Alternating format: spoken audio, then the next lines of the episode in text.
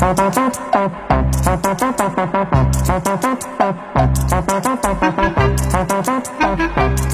you. 呃，每天防一档啊，档档不一样啊。各位听友，大家好啊，我是风头正劲啊，我又来了啊。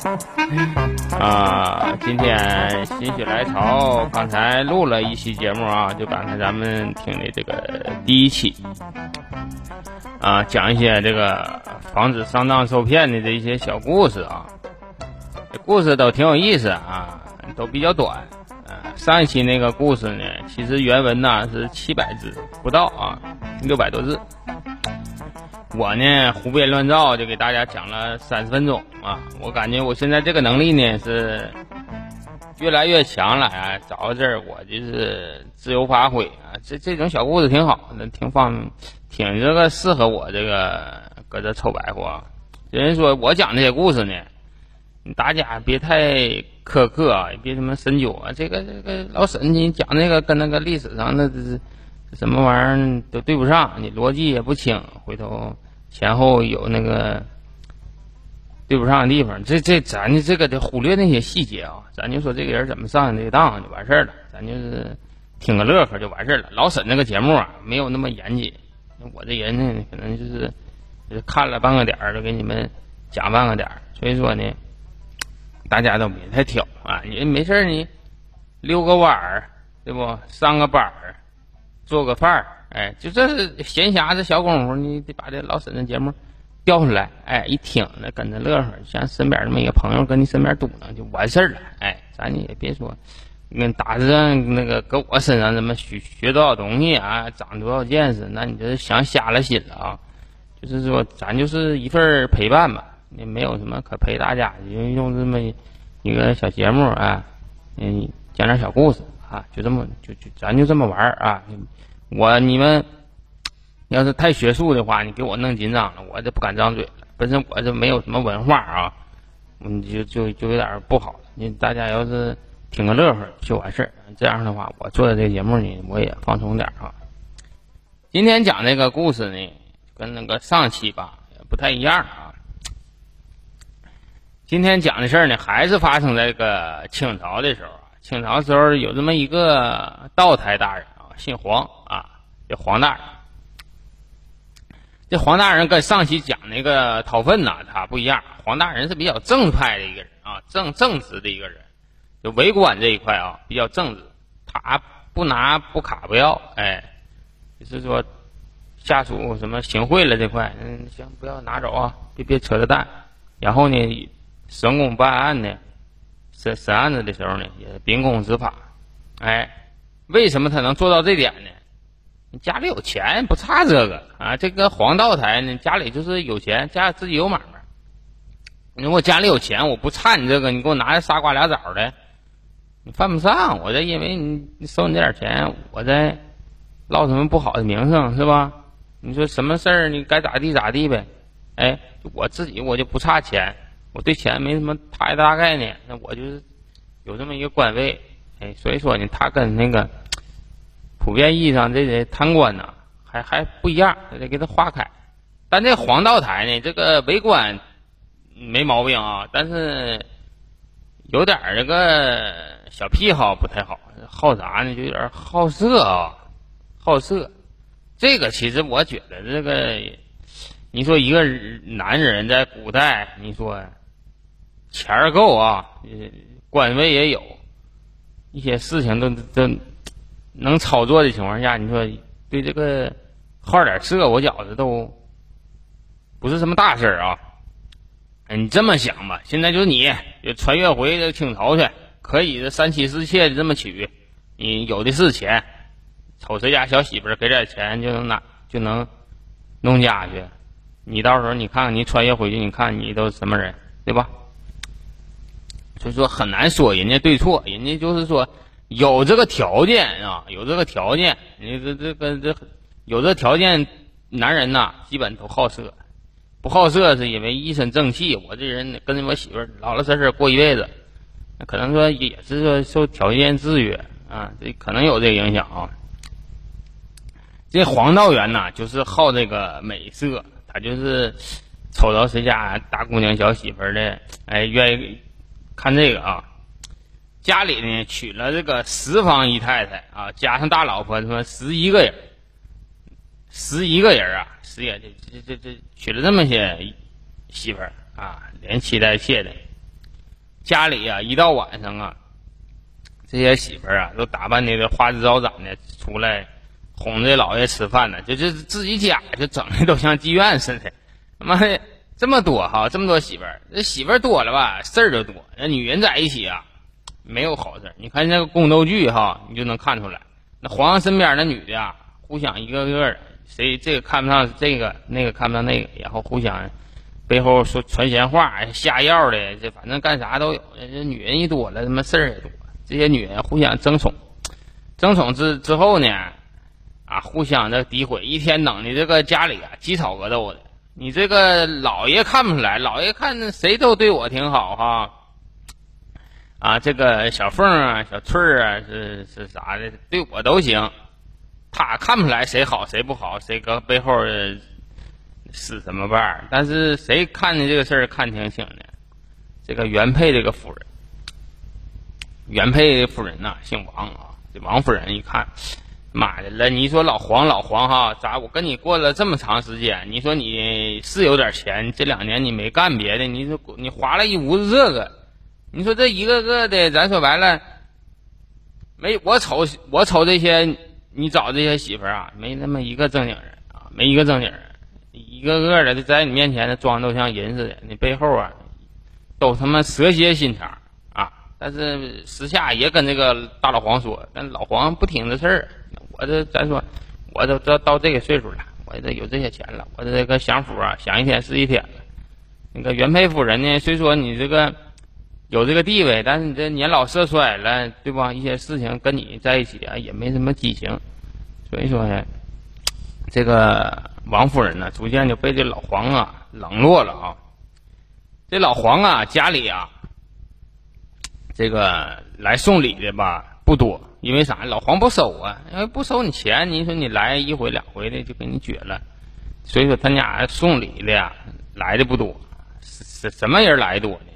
媒婆子来的，媒婆啊，哎，十里八村的媒婆啊，没事啊，就往这个老黄家跑啊，啊，这个黄大人呐，我这就那个又又有一个谁家大姑娘啊，这是卖身葬父的哈，这挺我看挺好，长得挺漂亮哈，十六七岁你看你这要五百两银子，你看你这能出去这钱不？出去这钱我给你领来看看。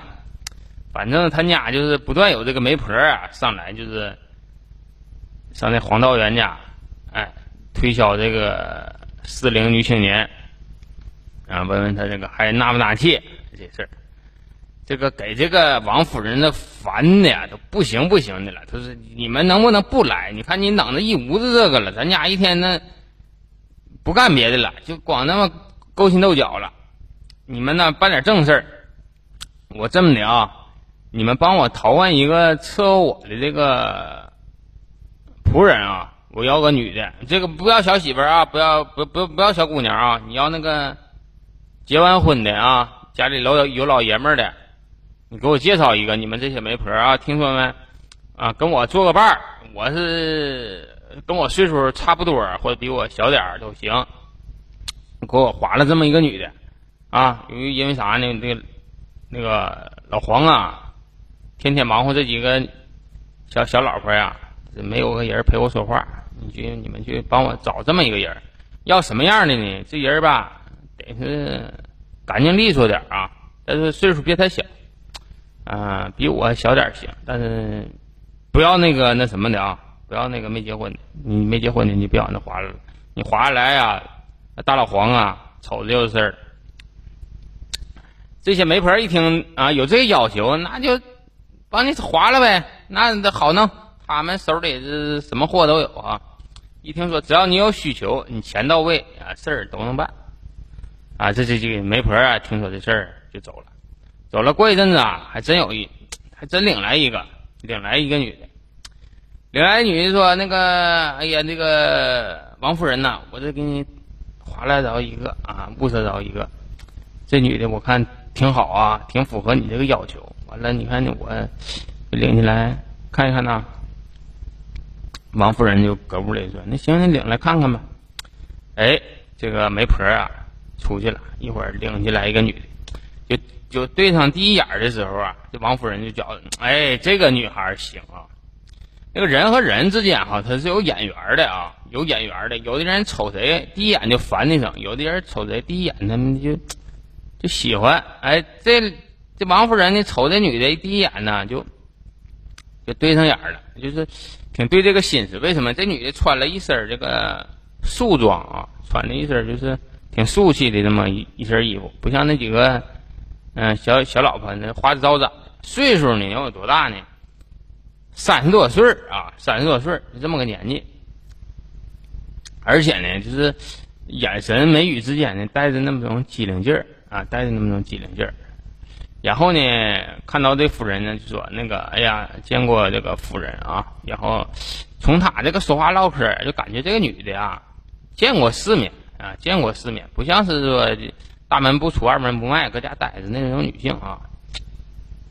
那行啊，过来啊，你叫什么名啊？啊，我叫那个小梅啊，小梅，啊，行，那家住哪呀？那个我们是我是外地人啊，我是外地人，刚到这个本市，刚到这个你们这个呃福县这边，正好这个过来以后啊，刚落下脚，我是和我丈夫啊投奔那个他家一个亲戚就过来了，那边我们原来那个老家呀，那边呃闹点饥荒啊，我就过这头来了。啊，他说那个，我看你这样，不像是那个，就是在在家里待的那种家庭妇女。我看你说话唠嗑，都挺都那个挺有分寸的。你这以前是做什么的？呀就是这样，我我丈夫呢，以前是给那个官员呢跑腿的。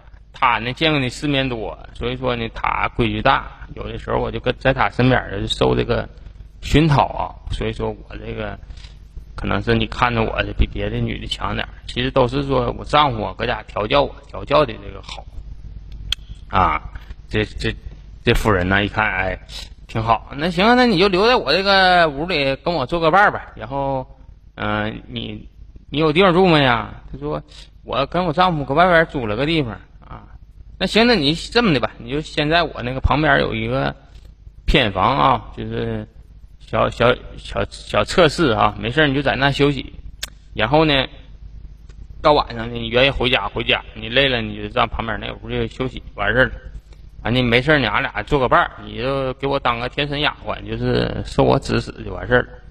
我跟你说哈，那小梅哈，你到这来啊，我最烦是什么呢？我最烦他妈串闲话啊，就是你这个黄老爷啊，我这个老爷们儿啊，姓黄，是这个道台大人。他弄了一屋子这个小老婆，那小老婆你少跟他们接触啊！你你别去去跟我串老婆舌去。如果说你们跟他要同流合污了，我找你来就没啥意思了。我就是想找个人陪我做个伴儿，说说话。那小梅说：“那不能，那个我要是跟了这个夫人呐，我就是一心一意的就跟你作伴儿就完事儿了。他们那些事儿我不管啊。”哎，这个王夫人呢，就是跟这个。小梅啊，一聊，哎，特别开心。人这小梅哈，就说他这个聊天就特别有技巧，就特别能说到你心缝里去啊。哎，一来二去，他就发现这小梅说话有意思。为啥呀？就是说，这个小梅啊，见过世面啊，就是说在社会上闯荡过。一一听就是，哎，他会把那些市井上遇到的那些有趣的事儿啊。哎，看到的这好玩的事儿啊，听到的故事啊，就给这个王夫人说讲。哎，那天我看到一个什么什么人，哎，我听说个什么什么什么事儿，哎，就他就觉得那个王夫人觉得，哎，这个女孩太有意思了哈，她怎么能知道这么多事儿呢？就是正常家庭妇女都是搁家待着，就是说你的故事这么多呢，这么有意思。她说我是啊，我我丈夫跑外呀，常年不帮人跑腿嘛，他跟我说的。我这告给你讲完了，咱就当故事听，咱就解闷儿呗。这王王夫人呢，跟他越处啊，就感觉越有意思，时间长了就有点离不开这个小梅了啊。啊，完了有一天呐，这小梅呀就跟那夫人聊天聊来聊去的呢。这个王夫人呢就问他了：“你说你这个小梅呀，你这个老爷们儿现在搁哪呢？”哎呀，你别说了，那个我这个爷们儿啊，原来给那个衙门呢跑腿儿，现在不是搬这来了吗？这边人生地不熟的吧，没工作，没工作，现在搁家待着呢。要不我能抛头抛头露面的上这来给人给那个给你当那仆人吗？我就是为了给家里挣下点吃喝，完了回头咱俩不得往下过日子吗？他说：“那你你我听你这么说，你老爷们儿这也挺有能力啊，跑前跑后的。”他说：“是可不，他这么的那个夫人呐，你说你能帮我个忙不？哈，你要是说你这府衙里啊，要是用人哈，你给我丈夫介绍一个，是不？完了回头。”咱们两个人都为你这，你和道台大人，咱全心全意的这么伺候你，这不挺好吗？然后正好我呢，给我爷们儿也找个工作，咱都是内部人，什么事儿你不也放心吗？是不是？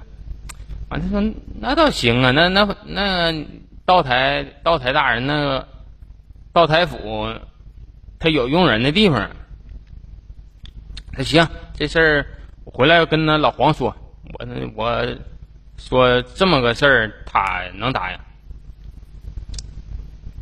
结果呢，呃，这个王夫人呢，就跟那个底下那个跑腿的说了：“那个那谁啊，那个门房，你你瞅着点那老黄啊，要下班了，你跟他说一声，到我屋来一趟。”这老黄啊。基本上不去这个王夫人这这屋啊，没事下班白天挺忙的，回来下班前就忙活那几个小媳妇儿。他不知道这个王夫人家里还来了一个这个仆人啊，这事儿他都不知道。要知道他早就过来了，因为他对一个女性啊，他他有爱好。结果啊，那个这门房就听说了，哎，晚上。下班了，下班了。这道台大人晃晃回来了，回来了。这门房就看到了，哎，大人，哎，这下班了啊，下班了，这不到点了吗？嗯，那什么，那个夫人呐，王夫人，你你给我跟我说了，让你啊下班了到他那屋去一趟，他有点事儿跟你说。啊，行了，知道了。那老黄啊，就奔着那个王夫人那屋来了，来了。哎呀！啥事儿啊？那个媳妇儿找我呀？进门就说呀：“哎，你你先坐下，你先坐下，有一点事儿跟你说。”哎，正说这事儿呢，完了回头到台往那一坐，那个王夫人就喊：“哎，那个小梅啊，你给那个老黄不是老黄了，你给那个大人那个端杯茶来。”哎，好嘞，那小梅啊，答应一声。这到台厅，哎，小梅，你这屋怎么？嗯，谁小梅？那个王夫人说：“我这找了一个跟我作伴的啊，这这让那个媒婆给找的。这这小梅挺好啊，跟我说说笑笑这么几这么多天了。你说你老也不回家，也不往这屋来，家里多口人你都不知道。他说：哎，一会儿这小梅啊，端着茶上来了。小梅呀，长得个漂亮啊，漂亮，风韵犹存。哎。”端着茶盘过来，那风摆荷叶一般。这个大老黄啊，吃过见过，女人见多了，但是他就发现这个小梅啊，有一种独特的这个风韵哈，哎，就是挺吸引他。哎，看着这个小梅给他端茶，瞅着人家，哎，入了迷了，入了迷了。这王夫人一看这个老老黄的眼神不对呀，怼了他一下，哎。跟你说事儿呢，我让你过来跟你说事儿啊啊啊啊啊！啊，什什什么事儿啊？他说：“你看着没？这是我这个仆人小梅啊，这叫小梅啊。哎，那小梅，这见过那个黄老爷？哎，老爷好啊，行，挺好，挺好，挺好。那个这个小梅呀，他爱人呢，以前呃是给那个府衙跑腿的，那个外地过来，在这落脚，他搁我这打工，他寻思。”问问你看你那个府衙里用不用人啊？给他老爷们儿安排个工作。啊，说到这的时候，那个小梅呀，就用眼睛瞅这个老黄，哎，就那意思，哎，你看这是求到你这了哈，有点那个乞求的那种小眼神，往那老黄那一瞅，老黄就跟他对上眼了，哎，一看，哎呀，这眼神太勾人了啊，有点那个小梅有点这个乞乞求的这个状啊，就瞅着这个老黄，老黄一看这眼神哎，挺好。啊，行，那都没有事，这不小梅的事吗？那个，这个事儿能办。那个，你你老爷们以前干啥的？啊，我老爷们以前那帮人跑腿的。啊，行，你这么的吧，你给他招回来吧。这两天我给他安排个职位，搁我那个衙门里帮着这个采买，跑个腿啥的。啊，行，哎，这事儿就定了啊。你这个只要说你有关系，人事调动这一块呀。很容易，你在外边人看来，你说找工作挺难的哈。但在圈里啊，你有人给你托付啊，事儿好办。从古至今都这样。结果小梅过两天给他爷们儿哎叫来了，到到台大人一看，哎，这小伙子一瞅那眼神精明能干，哎，这行，哎，小伙子行，那行到我那帮着采买跑个腿儿啥的，干干这个活行不行？行，哎。这小伙来了以后啊，就是干活不用人告诉，一看这人就是成手就跑外的。你说跑腿那个活，你说有什么技术含量？哎，你别说有啊，有的人他就擅长这个跑个腿传个话啥的，这事儿能办明白。哎，办的这利利索索，老这老爷黄老爷高兴。哎，这行啊，你说人家这两口子哈，这个媳妇儿。跟我媳妇儿就挺好，你说这个老爷们儿呢，这小伙儿也挺好，办事儿办的利索。哎，时间长说，那你这么的吧，你俩别搁外边租房子了，你俩就搬过来住吧，搬过来住，正好在我那个偏房，你休息那房间，哎，你俩就搁那过日子就完事儿了。吃饭你就搁府里吃一口，咱这都有伙食。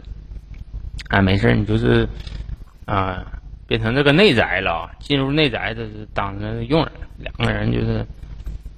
搬到一起住去，住去了以后啊，大老黄啊，瞅着这小梅啊，这心里就放不下了，就觉得，哎呀，我说我找了这么多媳妇儿哈，找了他妈的十个妻妾了，这都赶不上这小梅，而且那小梅，无论说这走路啊，还有这一颦一笑啊，还有跟我对视的时候，我感觉他眼神里都有一种，眼睛里都有钩子哈，总是。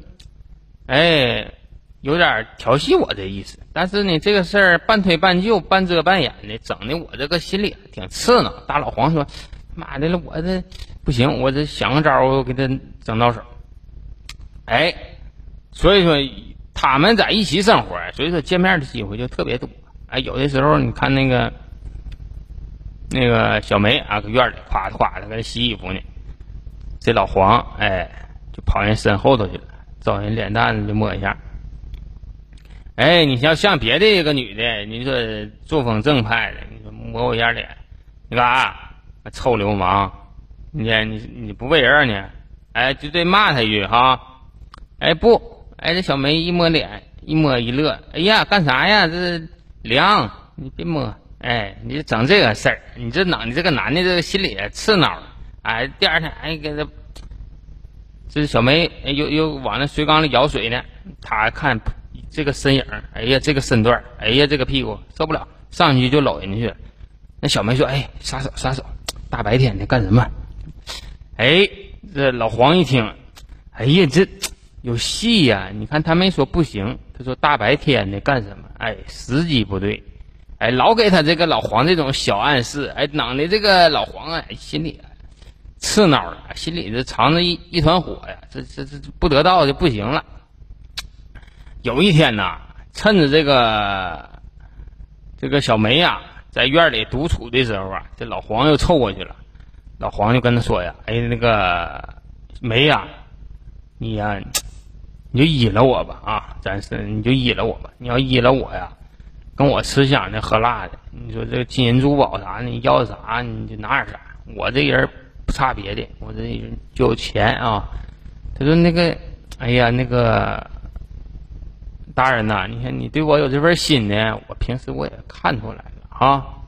你这三番两次的呢，你说我对你没意思吧？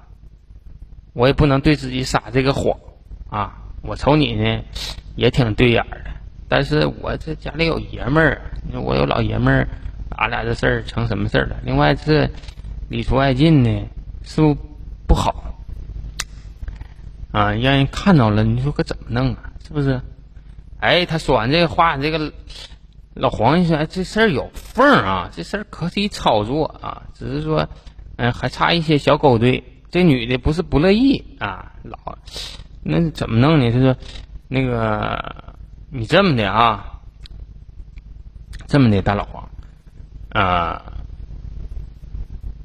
咱俩这么的，你我这个丈夫啊，在你手底下干活，你别老让他，你你给他派个差事，让他出差。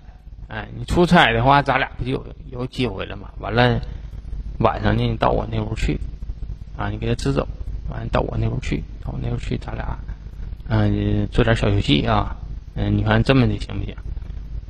你给他支走，那自走他不回来，省得给俺俩堵屋里啊。你说这事儿你传出去不好干呢。哎呀，小梅呀，要不说你这人要心计呢。行，我第二天跟他说。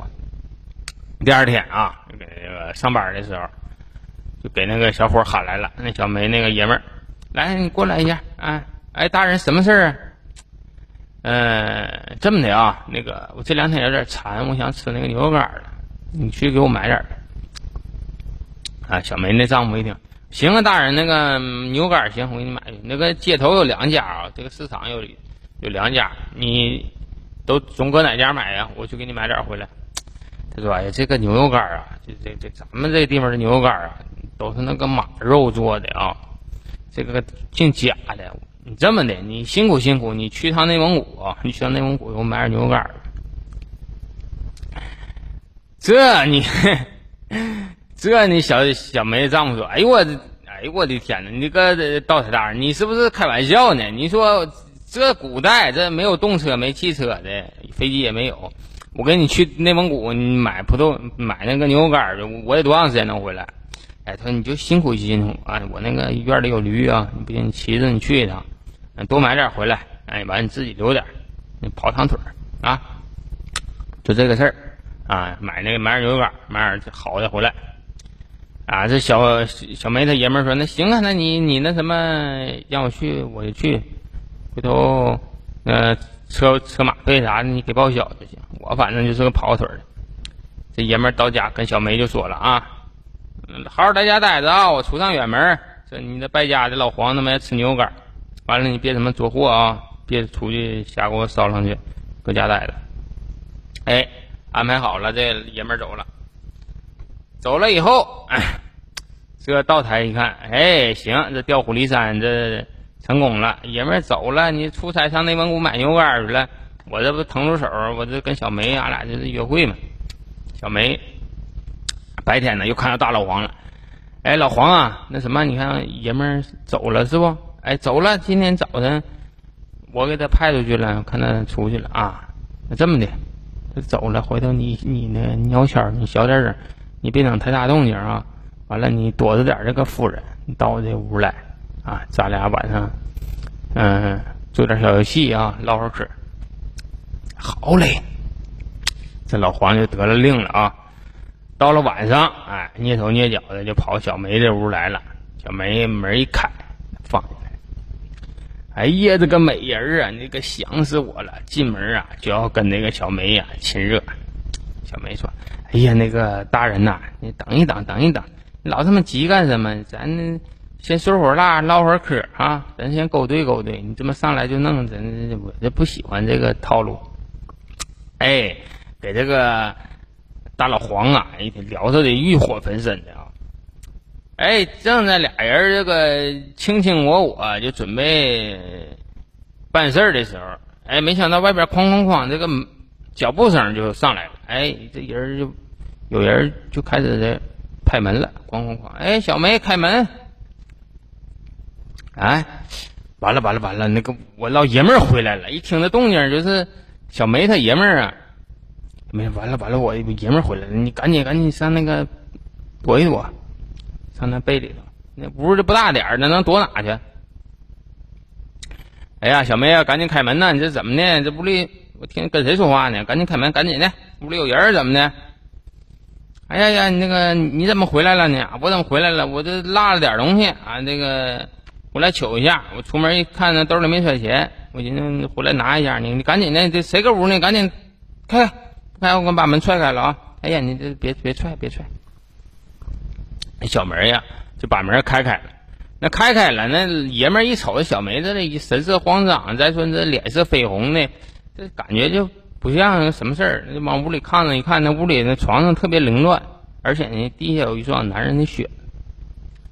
哎呦我的天哪！行哈，哎媳妇儿行，你真行哈！我他妈的今天上午出的门，你说晚上把那个老爷们儿给我招家来了。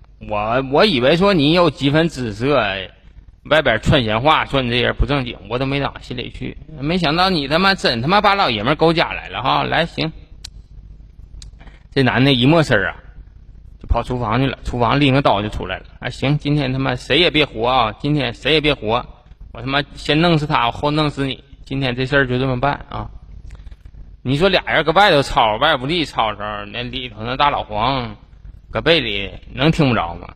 哎呀，在被里瑟瑟发抖。你这事儿太磕碜了啊！你说揭开被一看，你说是怎么弄啊？你说小梅呀就拦着，这他老爷们拿刀说：“不行，我他妈今天我就剁了他！我他妈看看他妈是谁这么敢他妈的睡我媳妇儿！”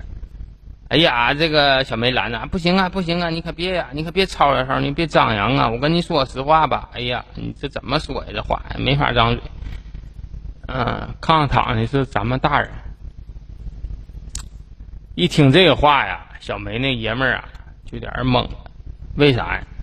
你说自己领导啊，没事还给他给自己开着钱呢，这不自己的事业都在人家手里转呢，现在是。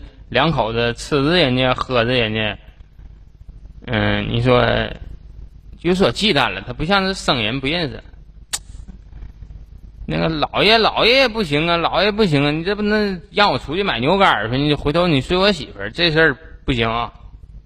就拿着刀呢，还想往前比划，往前比划。这时候啊，这个被里啊，这老黄啊就说话了，说那个那谁呀？来，你这咱咱先别闹了啊，咱都冷静一点啊，咱都冷静一点。你把那刀先放下，我我我我谈点条件啊。今天呢，我和你媳妇这个事儿呢，我办的不对啊，我办的不对。老大哥呢，想跟你道个歉，但是呢，咱别把事儿整这么讲，这事儿捅出去呢，对谁都不好看。你说你媳妇儿让我睡了，你说不好看。另外说，我这还好个脸儿。这么的吧，咱折中一下，我给你再安排一个好活儿，我再给你安排好活儿，比你原来那个工作好，哎，然后呢，俺俩我和你媳妇儿这个事儿呢，你也当没看见，然后我给你拿一千两银子，你拿一千两银子啊，咱这事儿就当没有，这一千两呢，你俩以后买房子住，挺好，是吧？我咱这感情也不差啥。哎，小梅她媳妇一听说给安排工作，哎呀，给一千两银子，心就活了。哎呀，大人呐，那个不好意思啊，我这回来缺点钱，我这这事让我碰上了，不好意思。那什么，这个媳妇儿，那钱给我拿点，我这还得买牛肉干去呢。那个完，回头你俩动静小点，回头把门查一下，别回头一王夫人再进来了，瞅着不好。哎，扔这话，他妈妥协了。哎，这媳妇儿给拿点钱走了，人家哎走了半个月这才回来，哎去那个把这个牛肉干买回来了，买回来了以后啊，这一看刀台大人一看这事儿摆平了，你看这老爷们儿把给他点钱，给个职位，把这个媳妇儿他妈对给我了。白天呢，这个小梅他爷们儿上班，哎趁着歘这空呢，这个。道台大人没事啊，就跟这个小梅呀，就在屋里狗扯羊皮呀，进这个男女之欢。反正这个爷们儿呢，一天也就当看不见啊，当看不见，拿人家钱了嘛。道台大人一想，哎，这事儿他妈的真挺好啊，这事儿真挺好。家里自己那个大老婆呀还不知道啊。后来呢，这个钱给了，你得给人家老爷们儿安排工作呀。后来就说你当那个府里的这个副手啊，帮那道台大人就是管点事儿，就安排这么一个工作。有一天呢，哈，这个府里头啊来了一个案子，一个什么案子呢？就是杀人案，一个富商哈，因为一些赌资在赌桌上发生了一些口角，然后这个富商呢拿着刀就给人家对面就跟他一起赌钱的呀，也是一个富商，就给囊死了。囊死了怎么办呢？这就打官司啊，两头都有钱，都不差，都不差钱呢。打这官司，打这官司呢，这个事儿啊，就让这个小梅他老爷们儿啊听到了，就跟这富商说：“哎，这么的啊，你看我这个在这府里啊，我是副职，我说什么呢？这个道台大人呢能够听进去，啊，我帮你走跑走动这个事儿啊，但是你得给这个道台拿点钱。哎呀，我听说了，那个道台不要钱，这这。”这福利都知道，我这私下给他使过钱，他不拿，你不要，秉公执法，这事儿怎么办？就怎么办了？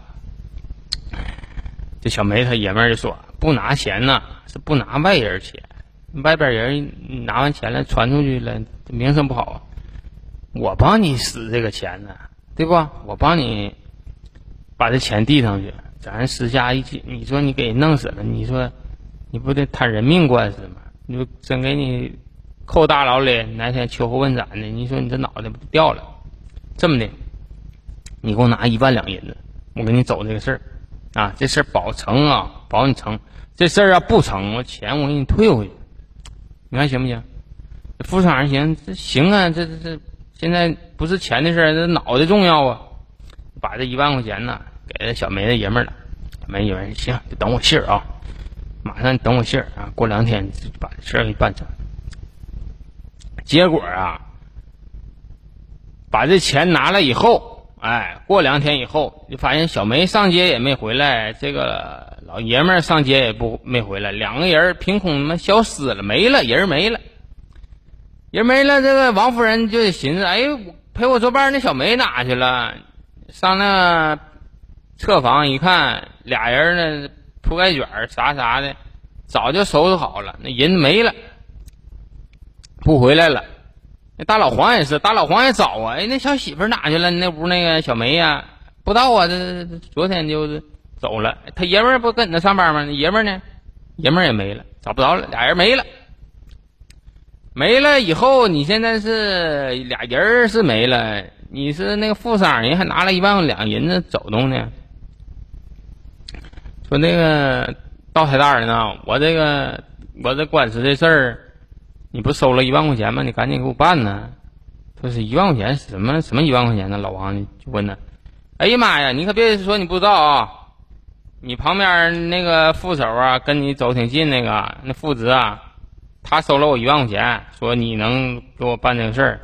你现在赶紧的，就是没有这事儿啊！这钱我没拿啊！这俩人没有了，跑了。你这两天你看到他们了吗？跑了，这俩人，搁那你那钱呢，让人卷走了。”你卷走了，这不行啊！我这一万块钱我是真金白银的，我拿出去了。结果这个富商人家自有有人自己渠道啊。你说我这哑巴亏不能吃，我这一万块钱我花的他妈连个动静都没有。你这么的吧，我他妈得往上告告府他巡抚大人。巡抚啊有有那个检察检察官呢，就是像那个中纪委的下来人就查这个事儿。你查这个老黄啊，从这个秉公执法这个这一块呀。还没查出什么，但是你说你纵容手下贪污受贿，另外你说，你说这一万两银子这么没了，这账算谁身上啊？最后就算这个大老黄身上。大老黄说：“你这这个事儿不赖别人，就赖你啊，就赖你这个用人不当啊，查人不慎啊，就这么个事儿，就给大老黄就给他们给革职了。”革职这个事儿，你把大老黄革职了行，这事儿得继续得查得办呢。结果半道啊，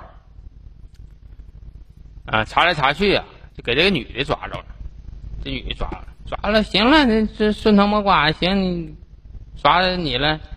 你赶紧说吧，你这爷们儿搁哪呢？这把钱都哪哪去了？那小梅呀就说：“哎呀，大人呐，你可冤死我了！我呀不是他媳妇儿，我不是他媳妇儿。那个我跟他不怎么熟都啊，这么说都不怎么熟。是有一天呐，这个这个小伙儿找到我了，说你那个我是干啥的？我他妈就是妓院里一个妓女啊。”然后呢，他跟我说好了，说让我到你这来啊，去做这么一个局，然后事成之后呢，就给我一半钱。当天捉奸那天晚上呢，你拿了一千文银，当时我挣了五百两。后期他骗这一万呢，给我一千啊，就给我这么点钱，然后咱俩就分开了，分开跑了。完，我回头我又干老本行了，我回头这不让你抓着了吗？至于那老爷们儿，我不认识啊。估计人家拿钱就跑了。哎，这个到了这了以后哈，就这个卷钱跑的男的，后期也是，嗯，没抓着，再无音信了啊。这个骗局啊，到这就完事儿了。从我开始讲到到现在，你也知道了，这个事儿哈，差头出在哪呢？就出在这妈的这个裤腰带啊没系紧。这事儿啊，这色字头上一把刀，嗯，这事儿那那叫什么？色是刮骨剪剪刀啊。有的人呐，办事情啊，做人呐，为官呐，也是不拿不要的。有的很多的这个官员呐，就是倒在这个石榴裙下了。人有一句话的说的挺好，嗯，权力啊是最好的这个春药啊。我始终感觉这句话说的挺在理儿。其实有的时候啊，就是说我们，嗯，普通老百姓啊，有的时候看这些新闻，这人他妈这真他妈操蛋！要有那个前一阵子有那个官员一查出来好几十个情妇啊，好几百呀，上百都，啊，一整十个八个，你说是哪个贪官要倒了？你说他没情妇这事儿都不太不太正常。人为什么要这么多情妇呢？那天是群里是谁说的？说人都是有动物性的啊，人是有动物性的。你看那动物哈，动物如果在一个群落里，它是这个群主啊，就是这这这这伙猴子哈，他说了最算，当猴王，那他的动物性是最强的，就是他的交配的欲望是最强。我觉得这个事儿在理儿啊，所以说就是说，嗯，如果说你。是一个一方大员啊！你看你啊，方方面面条件都允许的情况下，你看你能不能不动这根心，能扎紧这个裤腰带啊？能不能做到啊？这都是后话啊！也别说光笑话人家。所以说这个事儿呢，这故事啊就讲完了。讲完了以后呢，希望说这个，呃，咱们这些人敲响警钟在啥呢？裤腰带扎住啊，别让自己下半身跟连累了这个上半身啊。好了，故事就到这吧。今天的故事讲的有点仓促啊，大家别挑啊，就到这里，再见吧，拜拜。